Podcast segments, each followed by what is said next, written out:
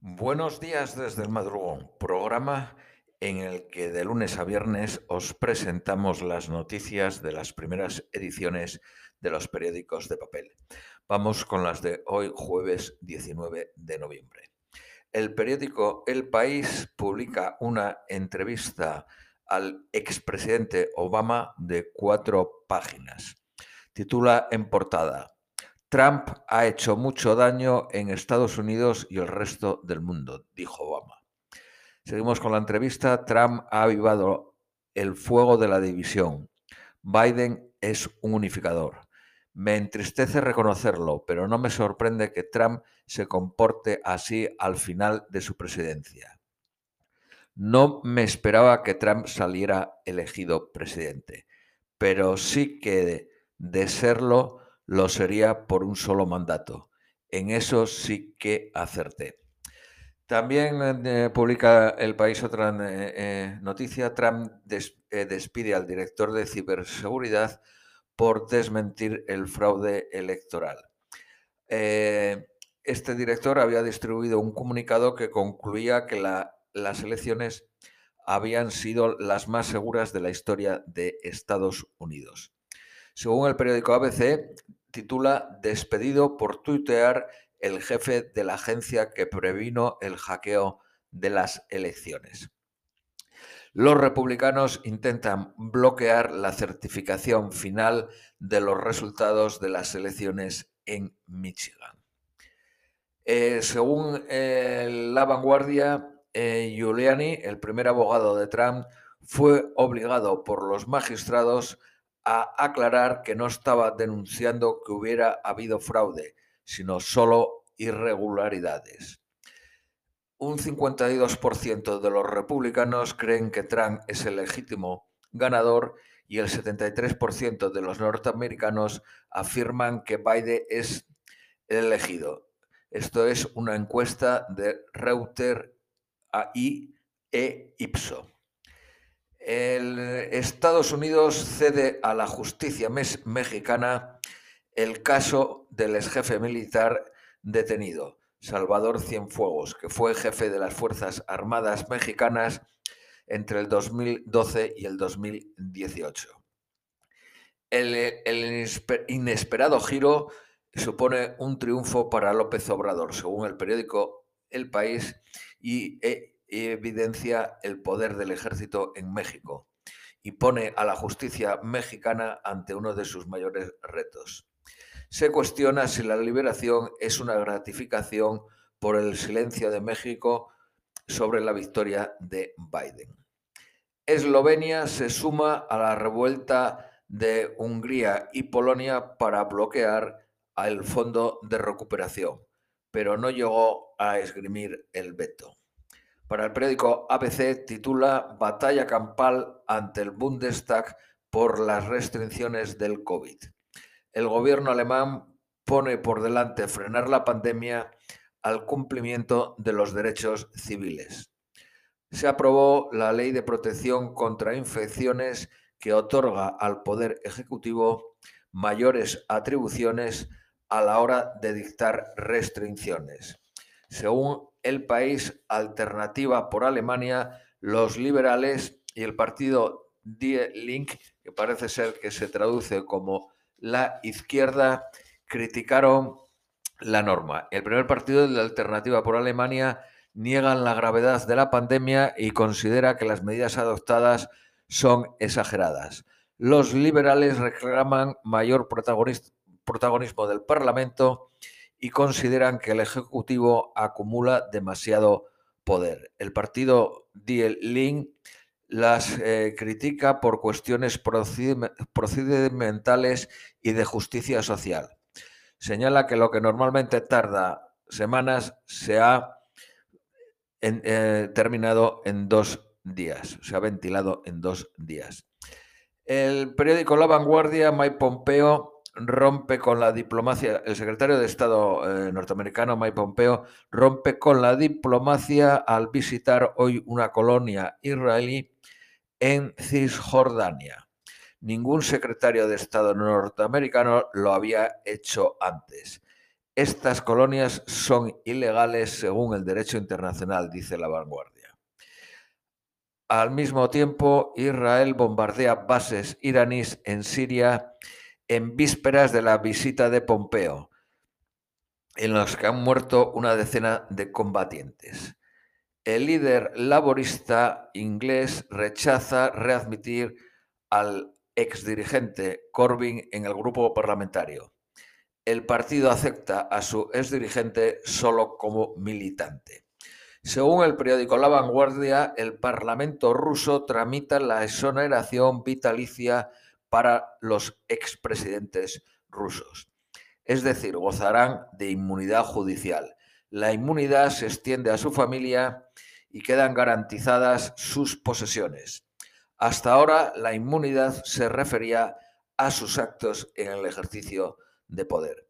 Si esto es cierto, los presidentes de Rusia gozarán de más inmunidad que la monarquía española, añadimos nosotros. Eh, según el periódico ABC, Maduro presiona a España para que mande embajador a Caracas. Según aseguró el canciller chavista Jorge Arreaza durante una conversación con la ministra de Asuntos Exteriores en la toma de posesión del presidente de Bolivia. Francia dará poderes a la escuela pública y a la policía para luchar contra el Islam radical. Según el periódico La Razón, Rabat avisa a Sánchez. La actitud de Iglesias no ayuda. Alertan de que la crisis eh, migratoria se recrudecería sin el apoyo de Marruecos. Para el periódico ABC, Iglesias boicotea a Marlaska y pide un referéndum en el Sahara. Iglesias boicotea la gestión migratoria del gobierno en vísperas del viaje a Rabat de Marlaska. Según fuentes gubernamentales que no, no señalan eh, el ABC cuáles son concretamente, la actitud de Iglesias es un desastre. Mientras Partido Popular, Ciudadanos y Coalición Canaria piden la dimisión de Marlaska por su nefasta gestión de la crisis migratoria que sacude las Islas Canarias. Más de 2.000 inmigrantes se hacinaban en Mogán, en Gran Canaria. El periódico El País señala que el Partido Socialista acusa de deslealtad a su socio de gobierno por el pacto anti-desahucio. Ambos partidos, Unidos Podemos y PSOE, habían acordado no presentar enmiendas no pactadas. El malestar es fuerte, aunque se buscará un acuerdo. Pero el, periódico La Razón mm, dice que el Partido Socialista reconoce que Unidas Podemos le informó de la enmienda, pero que el Partido Socialista le había pedido no presentarla. En la sesión de control parlamentaria que tuvo lugar ayer, Pablo Iglesias dijo que puede haber gobierno socialcomunista para lustros. En el anteproyecto de la ley de enjuiciamiento criminal se aparta al juez de la investigación penal en favor del fiscal y los partidos políticos y sindicatos no podrán ejercer la acción popular. Vox da luz verde a los presupuestos andaluces para el 2021. Según la vanguardia, Sánchez podrá decidir los indultos y la reforma de la sedición antes de las elecciones catalanas del 14F. El Centro de Investigaciones Sociológicas dibuja continuidad en España y ventaja clara de Esquerra Republicana en Cataluña. Según el periódico ABC, el rey elogia la capacidad de incomodar de Vicente Vallés. El rey reconoce con el premio Francisco Cerecedo al periodista señalado por Pablo Iglesias. Vámonos con las noticias de economía. El gobierno podrá vetar inversiones de firmas españolas. El escudo anti-OPAS afectará a empresas en manos de extranjeros con sede en España. La empresa Just Eat de entrega de comida a domicilio contrata a sus riders y se desmarca de Globo y de Libero. Según la razón, La Unión Europea pincha las cuentas infladas de Sánchez, avala los presupuestos, pero advierte que los, los cálculos sobre los ingresos no son creíbles. La Comisión Europea estima que eh, la deuda pública española en el año 2022 será de 123.9, es decir, casi 124. El Boeing 737 más volverá a volar tras 20 meses en tierra. Según el periódico El País, la pandemia dispara la deuda global en 22 billones de dólares. Estados, empresas y familias deberán el 365% del Producto Interior Bruto tras la crisis sanitaria. El BBVA condiciona la compra del Banco Sabadell a su rentabilidad. Según el periódico Cinco Días, el BBVA y Sabadell tienen 6.500 prejubilables con más de 55 años. Telepizza vende 10 millones de euros menos al mes por las restricciones. Pide que el reparto de comida sea considerable actividad esencial. Dice Telepisa que entre las 10 de la noche y 11 y media de la noche, teniéndolo cerrado, le cuesta 33.000 pedidos al día, simplemente en esa hora y media. La empresa textil Mango alcanzará los mil millones en venta online en el 2021. Reino Unido adelanta el fin del diésel y la gasolina al 2030 y amenaza a las plantas españolas. Suponen el 14% de las exportaciones españolas. Canarias crea su fábrica de startups. Esperan atraer a 500 emprendedores. La reducción del colapso judicial impulsaría un 3% el crecimiento en las empresas. Prosegur lanza una solución de custodia de criptomonedas.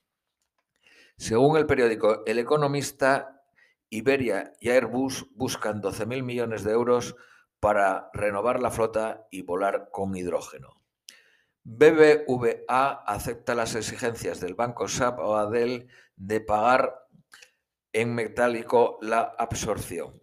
CEPSA instalará un centenar de supercargadores en España. Endesa prepara la mayor planta del país para abastecer buques con gas natural. Repsol desarrollará proyectos de reforestación a gran escala en España, Portugal y Latinoamérica. Va a plantar 350.000 árboles en Aragón y Castilla y León. Se trata de compensar el, el 30% de sus emisiones de CO2 no pueden reducirse con la tecnología actual. Amazon desembarca en energía en España con su primera fotovoltaica en Sevilla. Es la primera empresa fuera de Estados Unidos de energía.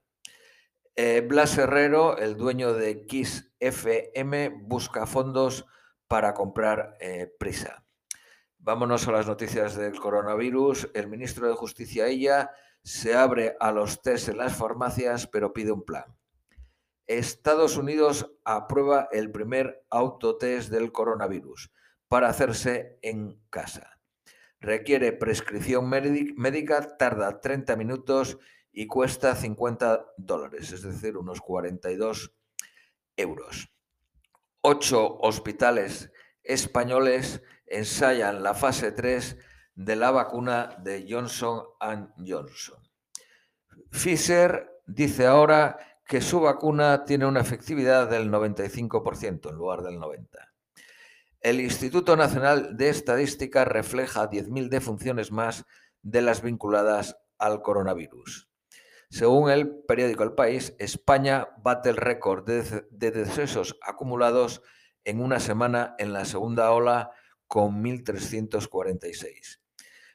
persiste la presión asistencial en la mayoría de las comunidades autónomas. Esto es todo por hoy y os deseamos un feliz jueves.